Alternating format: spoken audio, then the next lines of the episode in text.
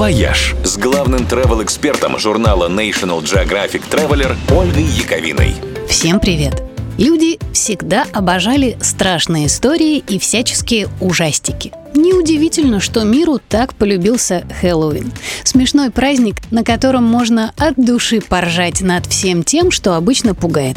Всякой нечистью, чертовщиной и, конечно же, зомби.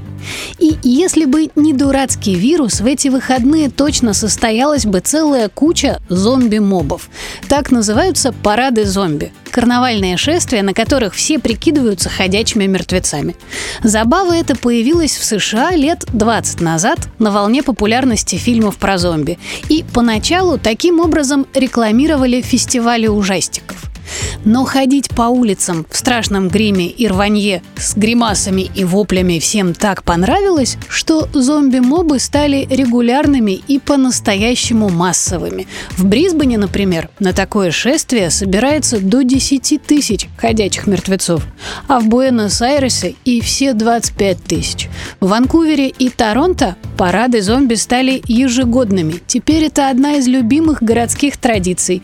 Еще бы, это же не фестиваль варенья. Довольно часто зомби-мобы бывают благотворительными. С их помощью, например, собирают средства для организаций, занимающихся лечением заболеваний спинного мозга. А еще есть музыкальные акции. Например, Thrill the World, в рамках которой люди по всему миру в одно и то же время выходят на улицы и повторяют танец зомби из клипа Майкла Джексона «Триллер».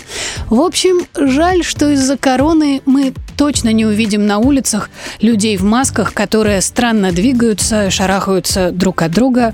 Хотя, постойте-ка. «Вояж» – радио 7 на семи холмах –